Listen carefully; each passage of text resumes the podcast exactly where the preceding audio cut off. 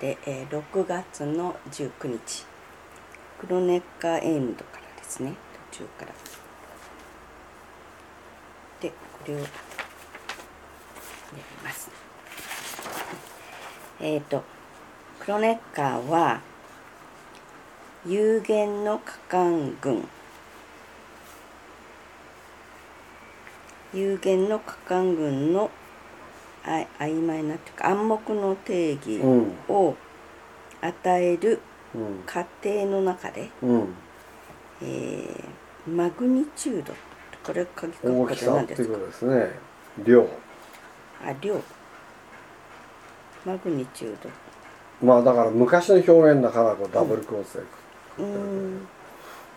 マグニチュード量のうん結合法則これはね結合法則とはねまあ結びつきの法則ですね、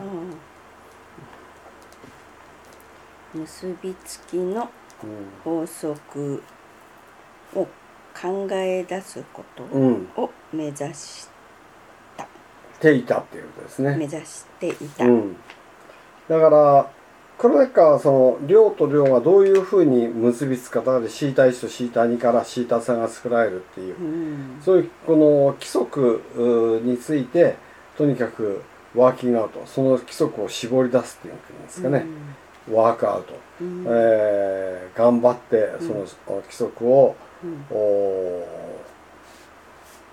ひねり出すということを目的としたわけですね。だけどそれは実際は何をややりながらかっていうと in the process、えー、以下のようなプロセスの中でで実際上有限アーベル群の暗黙の定義を与えようとする。とそういう過程の中においてであっ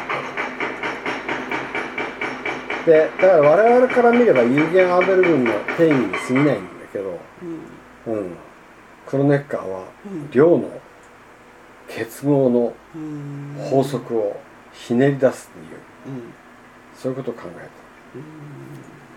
た。量だから量って分かんないですよ。マグニチュードだから量とは何か量とは。でこのマグニチュードっていう言葉を使って一生懸命そうですそうです。そうですそうですそうです。うん、でえー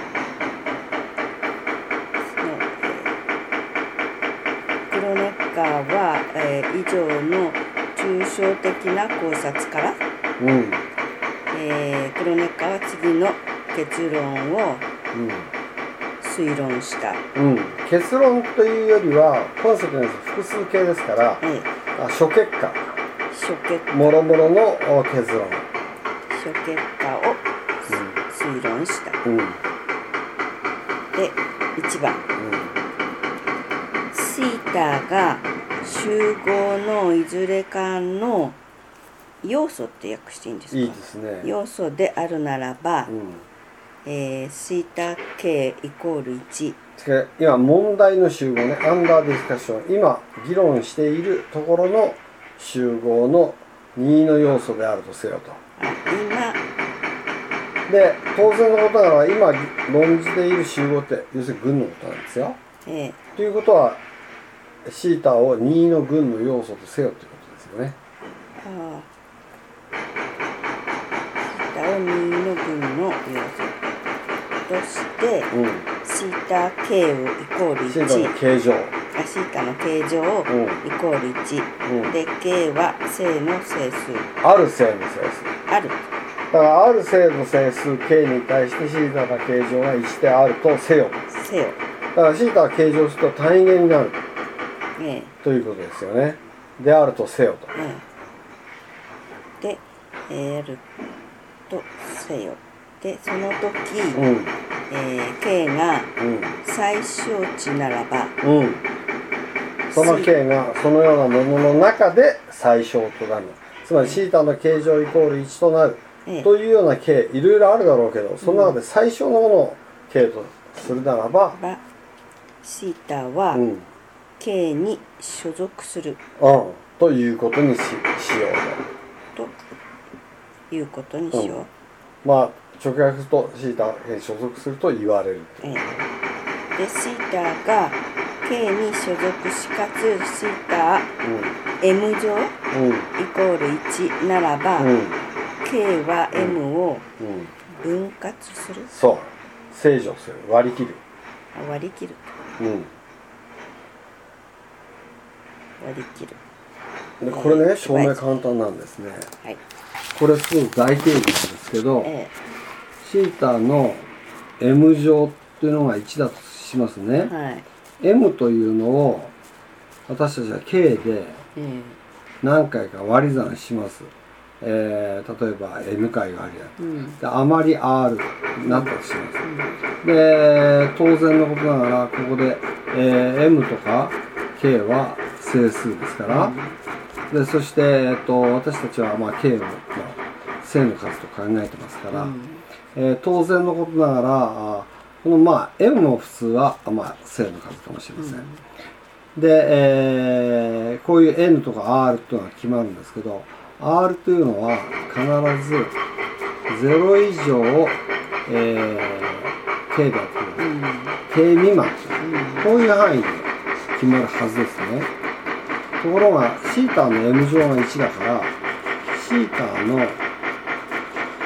M 乗の代わりに KN プラス R 乗を考えてやるとこれは1のはずなんだけどこれはシータの形状の M 乗かけるシータの R 乗ってことですね。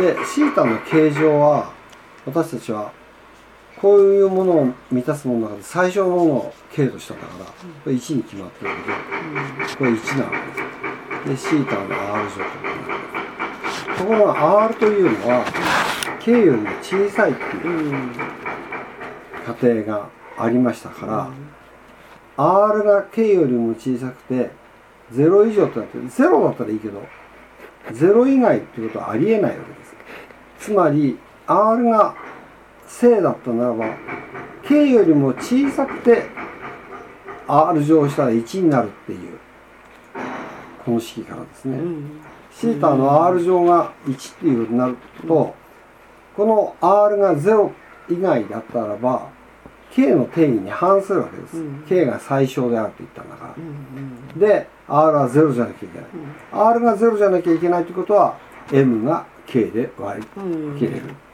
うん。というあ話になるわけ。これ非常に大事な定義ーなんですね。うん。そういう意味ですか。うん、割り切れる。K が M を割り切る、K が M を割り切る。うんうんで2番は、えー、シータとシータこれは I 2番。あはい違います。2番シータそれ3番。あにあ2番違う、要素シータがうん、うん、K に属して K に属しているならばうん。K のすべての約数うん、は K に属する一つの要素を持っている。何言ってるうん、いやいやだからシータがが K に属してるっつうんでし K ょだかっていう。らこれ。えっとシータの形状イコール1ってこういう関係が満たされてるとするわけですよね、ねそうすると K の2の約数ですね、えねえー K, えー K が例えば K1、K2 っていうふうにもしええこういうふうに因数分解されたとするじゃないですか、えそうするとシータの形状がシータの形状が1なんだから、えうん。シータの K1、K2 乗が1なわけですよね。ということはシータの K K1 乗の K2 乗は1っていうことですよね。で、例えば今 K2 っていうのは K の約数なんですけど、うん K2 というのに属する要素がシータ1の K1 乗。うんつまり K2 乗したら1になるという要素があるということで。うん K に属する一つの要素を持っているそう。うん。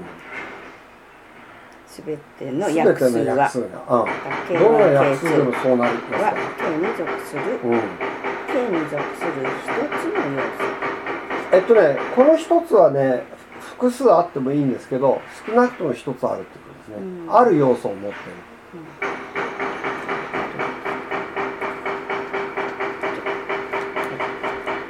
で次 3, 3は、うん、もしシータとシータ1がそれぞれ K と K1 に属し、とする。ということは要するにシータの形状が1でシータ1の K1 乗が1なんですね。1、うん、と属し、うん、K と K1 が互いに素であるならば、うん。うん、シータかけるシータ1は、K かける K1 に属している。うん、でこれはシータかけるシータ1の KK1 乗が1であることは簡単にわかるんですね、うん、よろしいですか？シータ今のところシータの形状は1で、シータ1の K1 乗は1なんです、ということはシータかけるシータ1の K1 あ KK KK1 乗というのはシータの形状の K1 乗シータ1の K1 乗の形状。こういうふうに、えっと、これとこれの KK1 乗ですから、シータの形状の K1 乗とシータ1の K1 乗の形状となるでこれそれぞれ1ですから、1ってことになりますね。だからこれがこれに属していることは明らかなんですけどこれの約数かもしれない、うん、さっきもっとこう小さいもので1になるものがあるかもしれない。だけど K と K1 って互いに育ったんですよね、うん、で互いに育っていうことはああこれの約数で、えー、そのうまいものあるわけがな。い、うん。属しているっていうのはこれのことを言う。そう。そう。属してそう。この中がそういうふうに言ってるんですよ、うん、よくない言い方です、うん、僕たちだったら異数が何とかっていうふうに、うん、本人だったらもっと分かりやすい。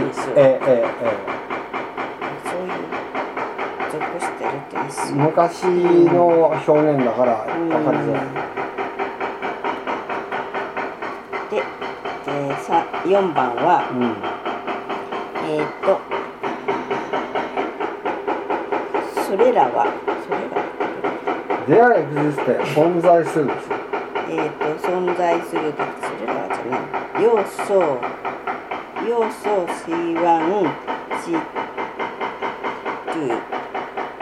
C3 あこれはべきじゃないんですね。要素の123の、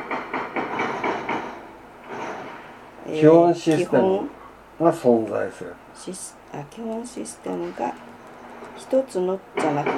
そうです。一つの基本システムある基本システムが存在する、うん、つまりさっちゃく、うん、えっ、ー、とタ1の H1 乗シータ2の H2 乗、うん、シータ3の H3 乗かけたものの表現こういうふうな積によってでは、えーと、H1 は HI は1から NI まで、うん、N じゃなくて NI までですね。あれ？そうですね、うん、HI はまあ NI まで、うん、でえー、は1回だけ与えられる要素の集合。ジャストワンス1回だけ。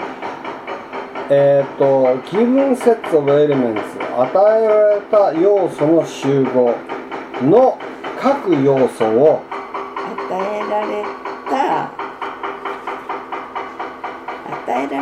集合の各要素。与えられた集合の各要素。うん。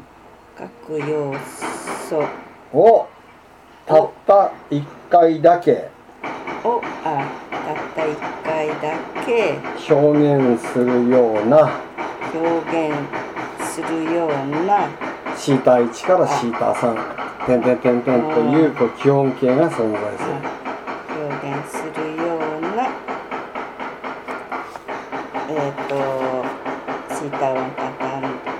存在する。うん。存在要するにすごいことなんでこれだから自由アーベル群ってやつなんだけどうん。シータ1シータ2シータ3点々点々ってえ有限個の要素ええなんですよ。えでその有限個の要素のそれぞれの要素のなんとか乗なんとか乗なんとか乗なんとか乗と。うん。うんでそういうなんとか乗はまあみんな要素によって異なるんですけどその要素そのなんとか乗と変えるといろんな要素が全部それで表現できてしまう、うんそういうその基本集合要素みたいな。基本分要素。うん？ファンダメンタルシステムそう。ファンダメンタルシステムだから規定みたいなもんです。ようんそれが存在すえるでそのしかもその表現の力が一時的だと。えうん。でえー、ザナンバーだからえー、それぞれ x1 えあ違うシータ1シータ2シータ3に属するうん N1N2N3 はうんそれぞれその次の校舎ええだからシータプラス1はねえ N1 乗したら1になっちゃうんですよ。1ええシータ2は N2 乗したら1になる。はシータ3は N3 乗したら1になる。あうん。でそのシータ1シータ2シータ3今日で言えばその異数なんですうん。でそのような異数であって、うん。しかもまだ条件があります。えー、っと。N1N2N3 点点点点というやつがががそれぞれ次うのん。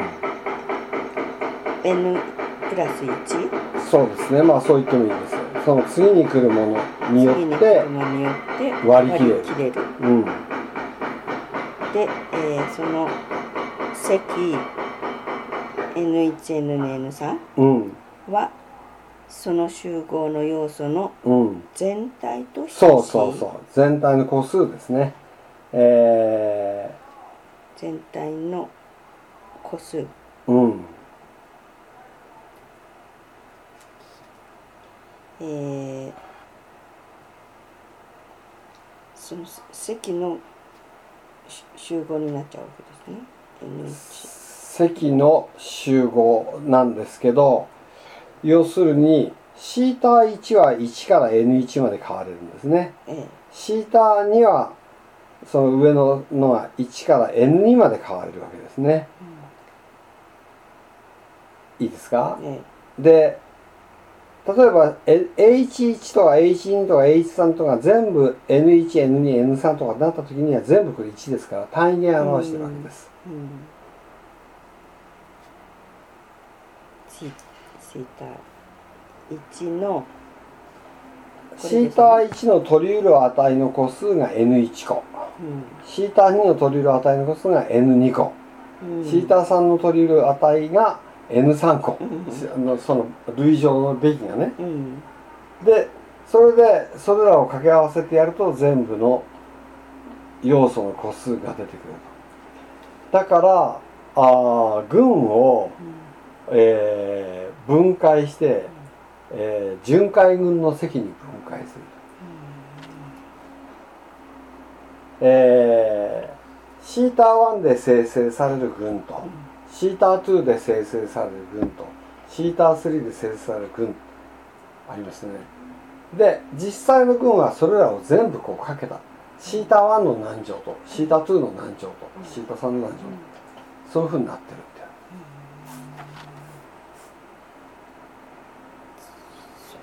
ってモアシスででアーベル軍の一番美しい性質ですね、この4番4番のルーツは、ええ、一生懸命言ってるんですよね、その後もね。で、えっ、ー、と蒸気はもちろん、うん、えー、その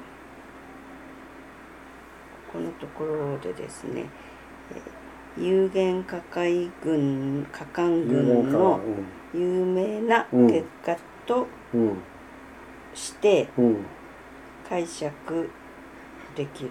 うん。別に4に限らず一番あの123全部そうなんですけど、うん、うん、で特に4は、うん、えー、基本定理、として、うん、取られるというかまあ解釈できる、う。ん。えー、そのような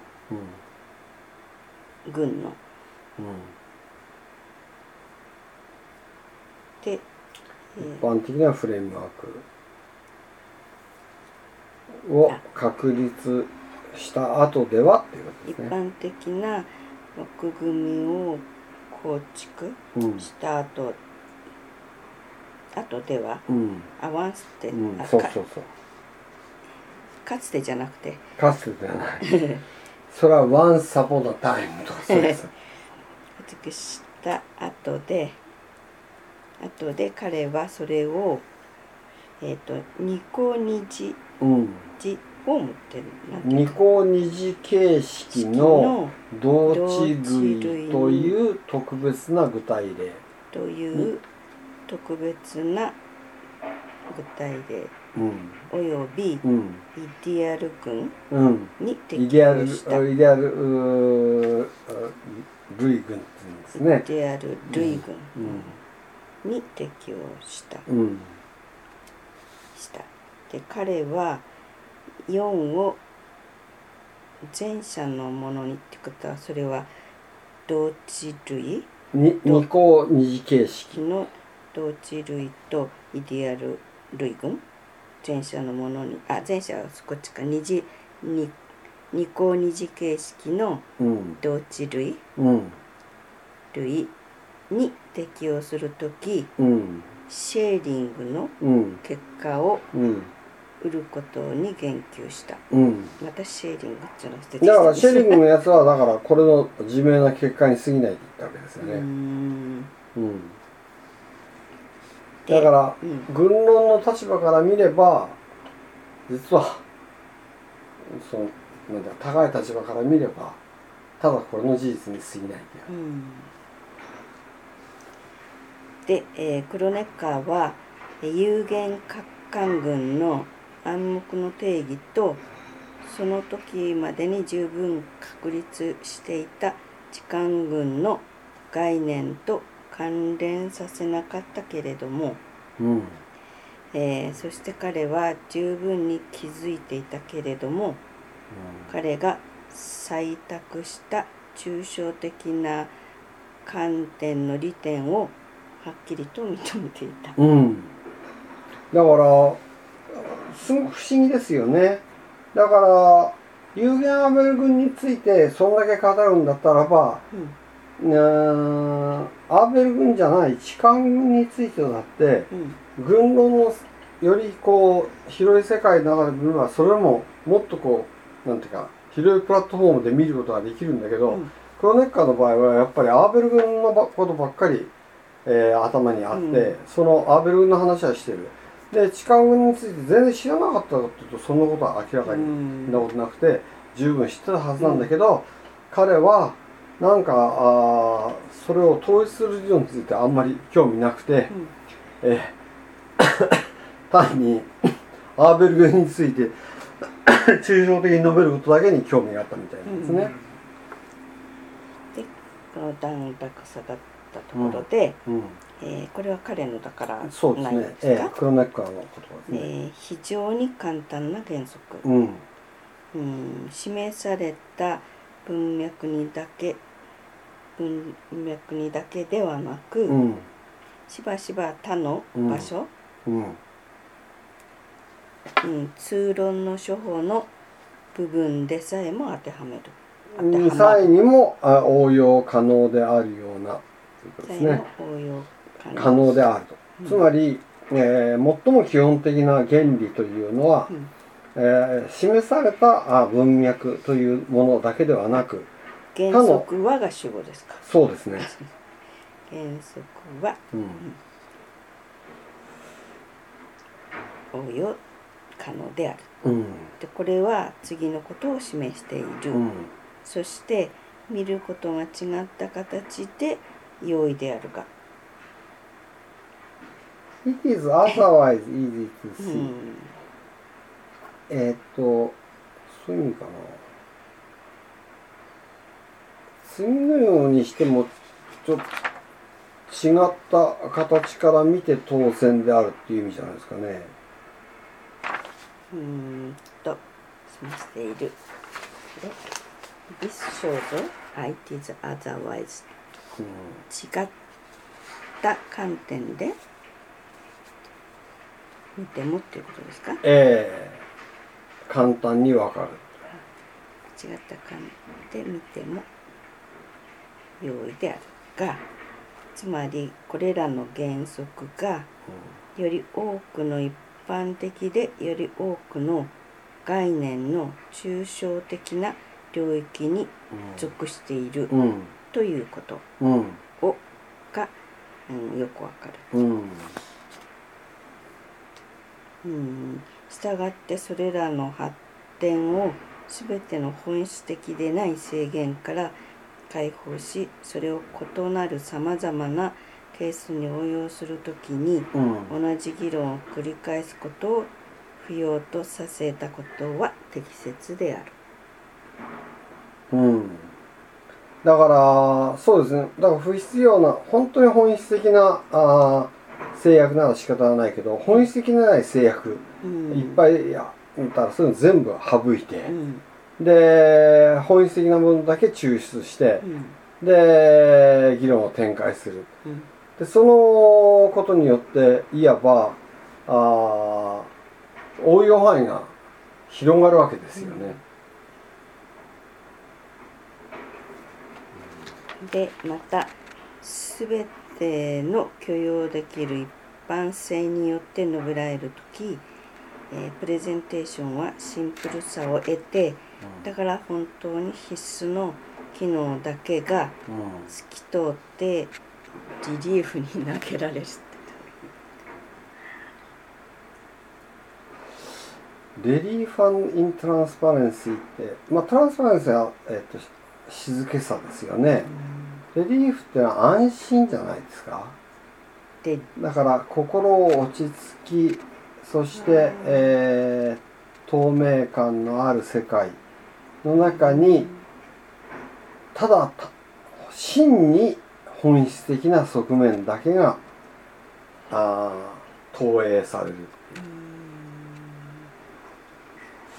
レリーフってあれですか浮き彫りのことですかねよくわかりませんね。レリーフね。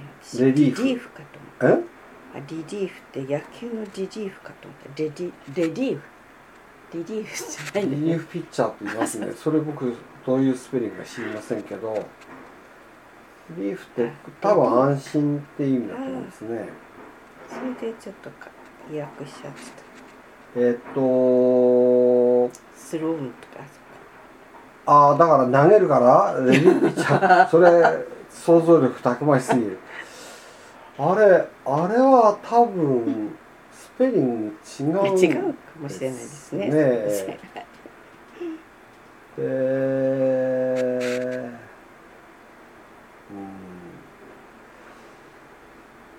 うん、なんか only truly essential feature、うん、真に本質的な側面だけが、うん、あレリーフとトランスパレンシーの中に投げ込まれる。レリーフ、うん、なんかそっちじゃないですか？うん、そうですね。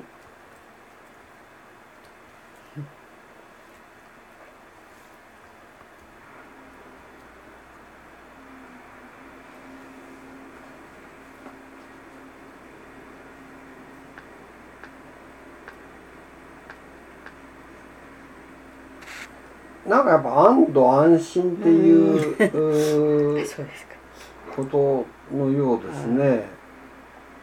全然違うあの苦痛を除去するとか緩和するとかっていう救済するっていう意味もあるんですけど浮き彫りっていう意味もありますけどやっぱり多分安心。だからやっぱりえっ、と静かで、うん。えーなんていうか落ち着いて境地、うんえーで考えることができるんだっていうことじゃないですかね。要するに抽象的に物事を考えるっていうことはどういう意味があるのかって。要するに余分なものを過ぎ落とせば過ぎ落とすほど実は応用範囲が広がるんだっていう主張ですよね。こういうそう。抽象的な表現は数学はじゃあ次。いやでもなん芸術でもそうなんじゃないかと思うんですよね。うん。で、えー発展のと上記のラインうん。は1879年に、うん、フロベニウスうん。の重要論文によって蓋をかぶせられた。蓋されちゃったんですか？あはいですね。うん。で、えーそしてシュテシュティッケルベルガーはこれ一緒ですよ。あ同じえ人なんですフロメデウスといや同じ人は二人の人。うん、あシュティッケルベルガーはこうそれをあ交換要素の群についてという表題コミュニテをつけたィングエレメンツ交換可能な要素の群についてっていう論文の中でその論文をフロビニウスとシュティッキルベルガーが書いたんでしょう。ええ。のその重要な論文によってこの発展の路線はキャップとされたうん、キャップとされたって帽子をかぶせられたってのはどういうことですか？でふふ蓋されたってなんかあのうんも発展閉ざされちゃうってこと、うと思いましたけど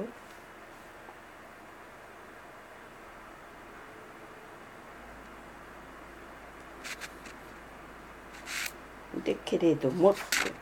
うーんキャットって僕は動詞で使っとなかったけどね。表面を覆うとかそういう感じですよね。上限を設けるとかね、ええ。うだからこの交換可能な要素の群についてというような論文でうん。このクロネッカーの主張をうんないものにしちゃったっていうことですか？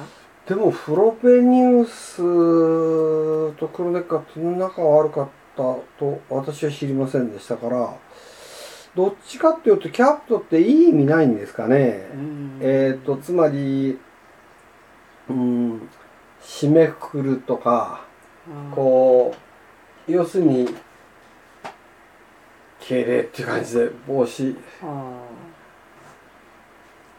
えっ、と逆にそのトップに出してあげたとか？そうトップに出したっていうかもうなんていうか一番最初に来る人っていうかね監督みたいにするっていう感じじゃないですか。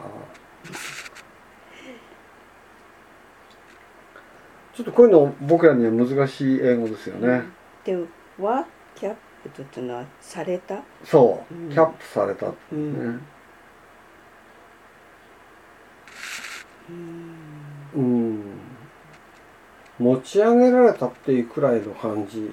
うんてか確立されたっていうかよくわかりません。僕もこういう日常用語の英語うん得意ですね。役はそれしかない。そうだったんででうん。けれども彼らはクロネッカーの仕事の上に立ち下官軍の概念を明示的にあのごめん使ないさい。えっとオルゾはワークまで切れると思います。だからクロネッカーの仕事の上に彼らは仕事をしたということですね。うん、だけれども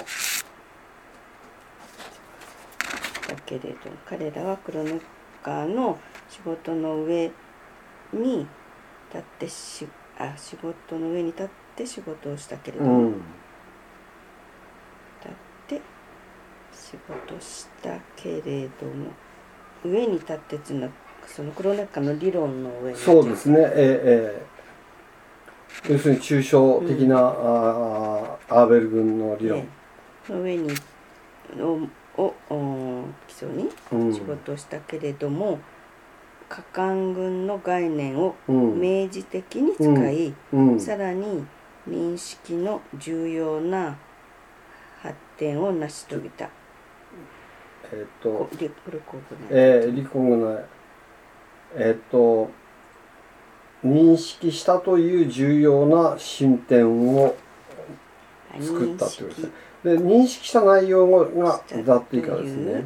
重要な、うん。えー、その認識とは、うん、抽象的な群の概念が、行動と、うんガロアの痴漢軍とガウスでしょああそうガウアか。え？そうだ。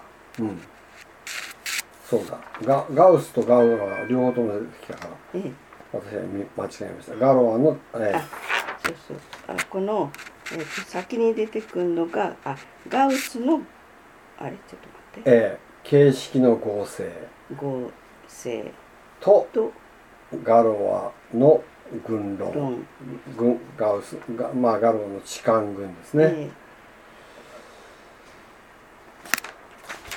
つまり抽象的なあだ軍の概念というのが、はい、あ合同性とガウスの、えー、形式の合成そしてガロアの痴漢軍を全部含んでいるということを明確に認識するという重要な進歩を成したこと。じゃあガウスとガロは同列であったんですね。そうですね。あのガロはガロアのあのアズウェルアズ。アズウェルアズはと同様にという程度ですね。同様に、ええ、だから同じ列なんですね、ええガロアの痴漢運動用ガウスの形式の合成。まあガウスの形式の合成っていうのはある意味で、えー、痴漢みたいなもんなんですね。うん。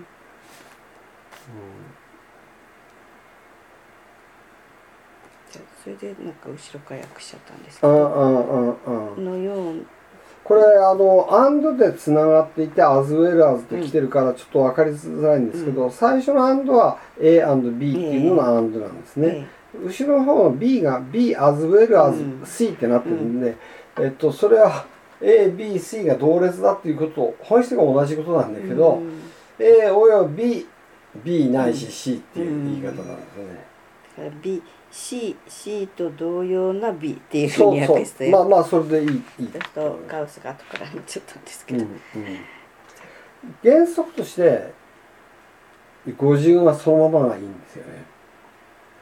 日本語と英語と同性語順がどうしても違うので、えー、どうしてもやむを得ないんですけど、えー、できるだけ元と同じ方がいい。であだからそのというのはっていうとかいうふうにしてあの切ってった方が分かりやすい、うん分かりやすい。長い文章後ろまでいっちゃいますからね、で、えー、脚中において、彼らが無限実数の群、無限字の群。無限字の群、無限字の群。すなわち、数体、ナンバーフィールド、数体の単位群、そうですね。この現実は単位元だと思いますね。単位元の群単位元の群と単一性のすべての根の群えっとこれね1のすべてのべき根の群1のすべての類乗根類乗根うん。1, の N 乗根1の3乗根1の4乗根1の5乗根1の6乗根と。あそれ全部1じゃないんですね。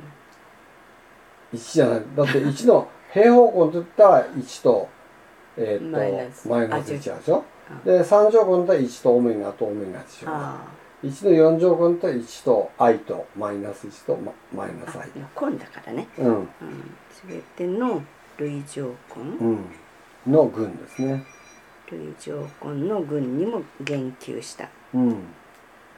彼らの主たるちょっと待ってこれちょっとよく理解できない。彼は無限軍に言及してるって言ってるんですよね。でも今出てきた例は有限軍ですよね。うん。グループユニッツをピールドルーツ。ナンバーフィールズ。数体のループをオールルーツオブユニティ。あオールルーツオブユニティだからか。1の全てのべき条項だから1の全てのべき条項だったら無限群になりますよね、うん。だって N 条項って言ったってうん。N が決まらないわけですから、うん。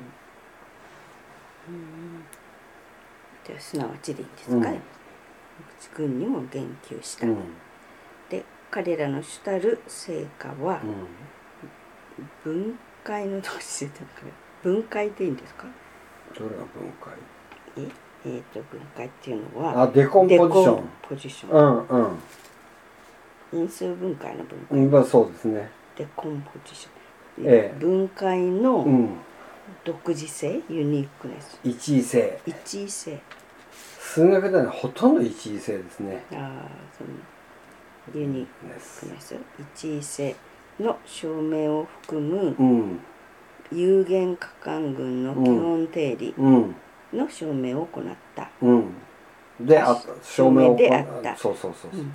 だから有限アーベル群が全て、えー、一位分解できるっていうことですね。うん。だからそのさっき言った規定みたいなので言えばその規定のなんとか乗なんとか乗、うんなんとか乗ってそのなんとか乗っていうのは必ずその各要素に対して1位に決まるってい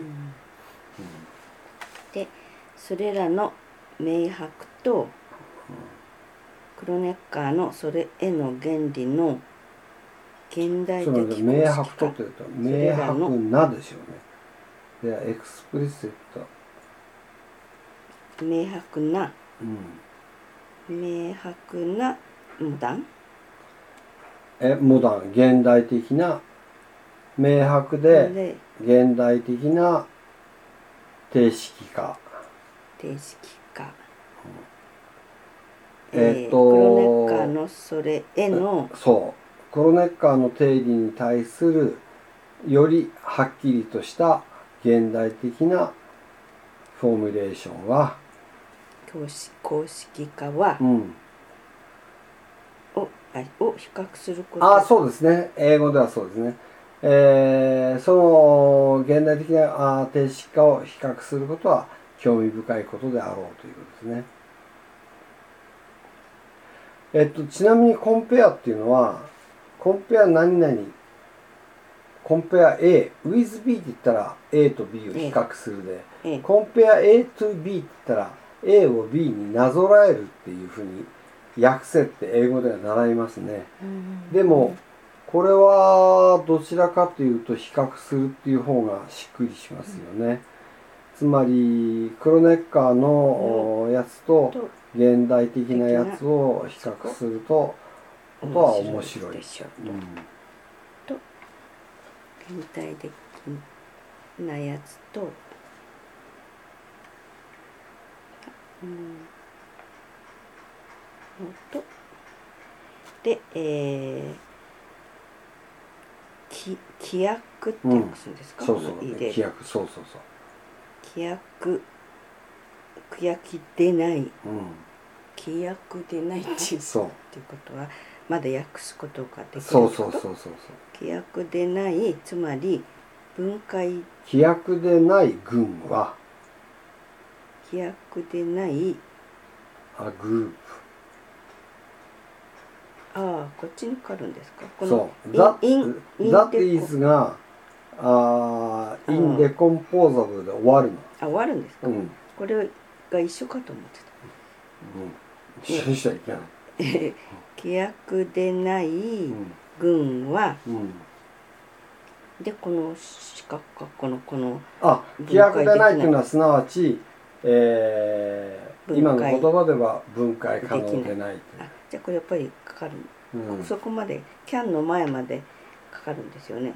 のそうそうそう。That is、えーえー、関係代数 that が、うん、あその can の前まで支配してるわけです。でその規約でないっていうのは今の言葉で言えば分解できないっていうことですか、うん。うん、分解できない群は、純粋に規約因数に分解できる、うん、規約な因数に分解しうるで、えー、ルールとしてそのような分解は多くの方法で遂行できる、うん、しかしそれが運ばれる方法を取らずキャリキャリアウトで実現するとか実行するっていうもうええ。実行する方法を問わず、うん、分解できない因数の数がいつも同じであり、うん、2つの分解の因数は同じ一数を持つ対応する一数因数とペアを組むことができる。うんうんうん。大体できてるんじゃないですか。えー、と一言で言えば素因数分解の一位性みたいな話で、うん、えー、例えば12っていうのは、うん、2×2×3 っていうふうに、ええ。ー、素因数分解されますよね。えで2の2乗かける3ということですよね、今の。でだけど12っていうのはその最初に 2×6 っていうふうに因数分解して6をさらに 2×3 っていうふうに分ける、うん、そういう順番にこうやっていく因数分解が最初にパッと分かるわけじゃなくて、うん、途中いると分解するプロセスいろいろありますよね、えだけどその分解するプロセスがどんなルートをたどろうとも、えというのが regardless of the ways ね、うんえー、そのが分解されるというプロセス実行されるプロセスがどんなものであれ、うん、えー、結局、えー、イレデューシブルファクターまあ直訳すれば素因数ですね、うん、規約因数の個数は、うん、あ常に一定であると。うん。でだから例えば規約因数、さっきの12では2と3ですよ、で2と35とかなんか7とか入ってこない、でそしてファクターズ・イン・ダ・デコンポジションその分解におけるファクター、えー、因子というのは、うん、あえっ、とさっき高田さんのやつうまかったんじゃないですか。あ corresponding factors have the same order 対応するファクターが同じ位数を持つ。対応するファクターが同じ位数を持つようにしてペアされるえー、っとうまく言えないんだけれど具体例をピシッと出せないんですがえー、っとえー有限群であるとすると例えばあ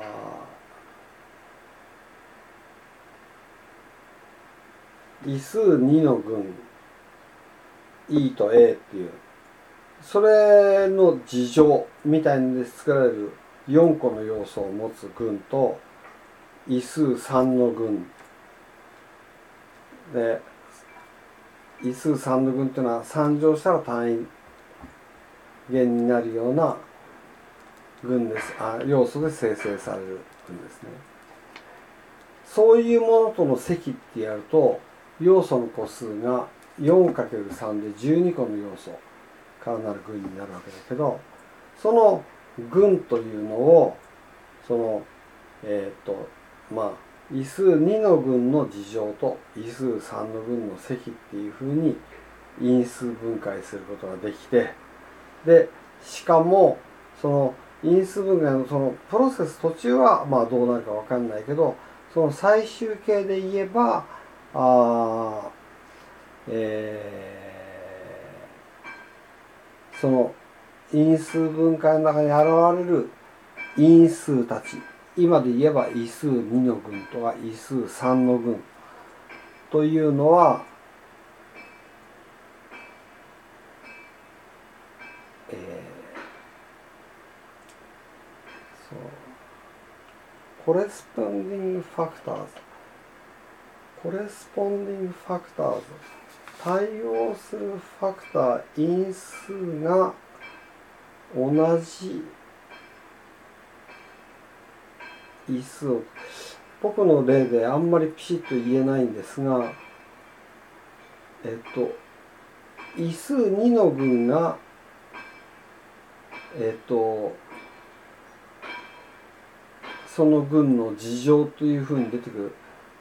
えっ、と corresponding factors corresponding factors the same これはですねファクターとオーダーっていう言葉が僕らが使っている言葉とクロネッカーが使っている言葉が同じかどうかわからないので、うん、えー、ちょっと微妙なんですよね。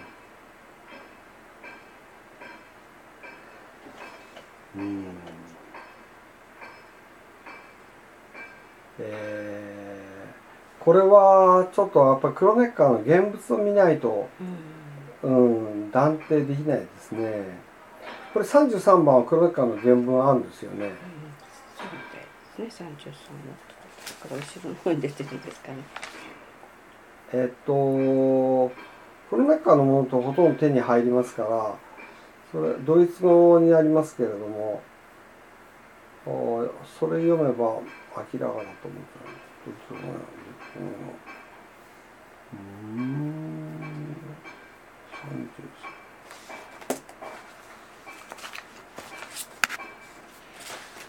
33ああ、やっと出てきましたね、リファレンス。えっと、39ページあたりですね。あ、ブッシングの本か。これ僕持ってたんだけど、学生にやっちゃったな。これ、うん、大事な本なんですけど、抽象大数学の概念の歴史誕生っていう本で。うん。これでも手に入りますインターネットでこんな振りを。1969年なんていうの簡単に手に入りますね。ハンス・ブッシングもともとこれドイツ語だったんですけど英訳が出てたんですね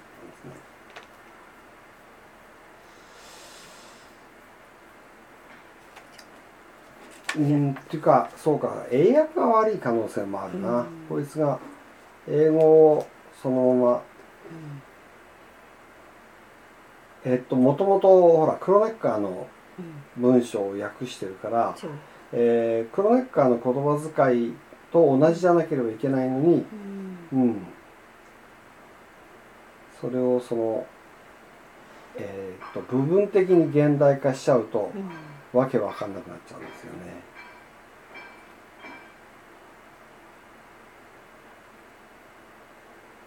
まあでもえっ、とストーリーとしてはあ単にクロネッカーがあ抽象的な台数抽象的な軍論というような立場で、えー、議論を開始してたっていうことだけでうん、で自由アーベル軍の基本定理に相当するような定理をクロネッカーがもう早くも得ているっていう。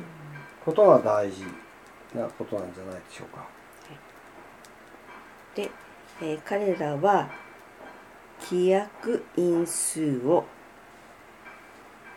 のインディデューシブルはい。規約因数を巡回群と証明したことで前に進んだ。うん、えっ、ー、と素数べきのね。素数べきえー、オーダーの。プライムパワーオーダーっていうのがあのねこれだからあオーダーとパワーをごちゃごちゃにしてるのもあれなんだけど、えー、要するに疎水数度ってどういうことかっていうと、うん、あのえー、サイクリックグループだから要素が 1A、A 乗、A3 乗、点点点点。A の P-1 乗までは全部ことなんだけど、うん、A の P 乗したら1っていう、その、えっ、ー、と例えば、えっ、ー、と塩分体であれば、1の、えー、P 乗根っていうと、うん、1の P 乗根、えー、ゼータゼータ事象ゼータ3乗ゼータにとってこうぐーっときてゼータの P 乗すると1になっちゃうんですね。うん、でそれはあの巡回群、うん、えー、全部一つのゼータというのの類乗で全部が表されますが、で、えー、オーダーがプライム異数が素素数であるというのはピーコの要素がなっているということですね。でパワーっていうことは現代では、入れない方がいいと思いますね。あの使わない方が分かりやすい。プライムオーダーって非常に素素素素異数っていうんですかね、異数位の数、素異数の巡回群。す。ごい。訳さなかった。何調べても出てこない。そういう数学があるのかと思って、ね、 prime order、うん、の巡回群と証明したことでやっと同一した。同一した、うん、 identi fy。identify。同一するところまでいった、はい、だからし、うん、するところまでいった。うん。えー、非可逆の因数、あるいは素因数っていうんだよね、えー、非可逆の素因数っていうのは、えー、素。素因数の巡回群と同一のものでは同一視するっていうところまで進んだ。J は J はあ2人ですね。でだからクロネッカーの後出てきたやつですね。プロベニュースとあれですね、うん、シュシュテッケル。シュテッケルベルガー、うん、あじゃあやっぱり蓋したんじゃなくて。そうですね。どちらかというと冠かぶせた感じですよね。だからキャップっていうとなんかあれなんだけどクラウンっていうふうに言ってくれればね僕らもわかるんだけど。うん、でえー、っと彼らは成果を M M M は二次二項二次形式、うん、と抽象数体におけるイデアル類の整数群へ応用した。うん、でそれに M, M ってなんだ？モジュロ M モジュロ M ってのはなんか整数 M、M を法とするってやつですよ。だから例えば5を法とするって言ったら5で割ったあまり01234しか考えない、うん、モジュロ P って言ったら、えー、P で割ったあまりしか考えないモジュロ M の整数群。だから私たちたちが普通 ZRM って表すやつ。モジュロってのモッドのこと？そうそうそうそうそう。でモッドってのは間違ってモデュローっていうのラテン語ですから。不思議ですよね。特に合成数を法とするとね23が0とかなるから、えーフローベニウスとシュテシュティッケルベルガーによる論文は、うん、業績の顕著な一辺うん。まあこれはあ顕著な業績って訳しいいんじゃないですかね。顕著な業績。一辺はいらないんですね。うん。だからあ論文仕事のピースっていうのは別に一かけらっていう意味ではなくて、うん、まあなんていうかな。うん、顕著な業績、うん、で、えー、近代の視点に近づく方法で、うん、現代のね。これ現代ですか、うん、現代の視点に近づく方法。近い方法。近い方法で、うん、えー、それ自身の基礎の上に有限可感群の独立な理論を打ち立て、独立した理論っていうのは他に依存してない一人前の理論、うん、つまりそれ自身として価値がある、うん、そういうその理論とですね、えー、リマーカブル。これピースってマスターピースって意味なんですね。大傑作、うん。ピースってそういう使い方あるんですよね。あの型、うん、その一辺っていう意味じゃなくて、だから作品大作品ベートーベンの9番は本当にマスターピースだっていう言い方、でだからそういうのの、まあ、注目すべき、えー、仕事である。でも論文1個だけでねそれだけ褒められるっていうのは すごいことで。でこである。で、ここまで、うん、ここまで頑張りましたそうですね。頑張りましたね結構。そうですよ、うん、もうどうせ途中で終わんないだろうと思って、うん、昨日の夜またしょうがない頑張って、すごいすごいです でもわからないのに。わからないのに訳すだけは頑張って、てかねちょっと今日気の毒だったと思ったのはあのさっきのえっと2つ上のパラグラフで、え。えっと行の終わりなんですけど irreducible factors are cyclic groups of prime power order、ええ。パワーオーダーっていうのはね、うん、現代の言葉にないですからね。で、えー、オーダーっていうのはどちらかっていうと現代では、えーえっと、要素の個数って意味で使うか1乗2乗3乗4乗ってやってってある n 乗したら単位元になるっていうのは N 乗の類乗のパワーのことを言うのか、うん、どっちかだと思うんですよね。うん。いずれにしてもパワーオーダーっていう言葉はないんだけど、うん、このパワーオーダーってことがつい使っちゃってるのは、うん、N 乗してった時に初めて1になるという意味で、うん、パワーの類乗に関するあるなんていうか異数っていうか秩序っていう言葉を使いたいっていう気持ちなんでしょうね。まあこれだからあのこれブッシングの表現のようですからブッシングっていうかブッシングを翻訳した人の表現だから。ちょっとあじゃないのかその次なのかなんかこいつの責任だな、うん、そうです。だからこうこう訳せないのは、ねうん、こういうのはまああの難しいと思いますけどね、うん、うん、でもインテジャーズモジュロ M なんてのは分かんないといけないモジュロ M M を法とする整数、そうそうこれもだから飛ばしちゃったモジュモジュロモジュロ脱角って言うんですね。ラテン語にはあの主角。主角ってわかります？私はとか、で英語は代名詞に私は私の私に私をっていう。あ私にと私は同じか、うん、あいまみあいまみ、うん、であとあいまみマインっていうね、うん、えー、所有なんとか書くとかって、えーそれしかないじゃないですか。ラテン語はね大変なんですよ、うん、私はまあもちろんあるんですね英語、うん、私の私に私で私でもって、うん、私と一緒にって6かかるんですよね、で核変化がねそれも英語の場合代名詞が活用するだけだけど、うん、ラテン語は普通名詞が全部活用するんですね。うん、日本語難しいって言ってもまあ女子がテニオ派がだからデタラメでも話通じますよね。そうです間違えても全然問題ない。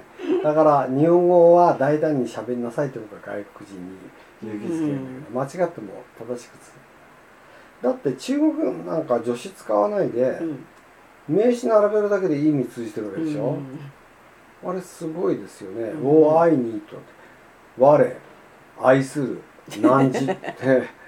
であれはまあ語順によって、に「愛」をってなったら「You love me」になるのかって多分なんないんですよね、だからかウォーっていうのはやっぱ愛で、ミーにはなんないんですよ。うん。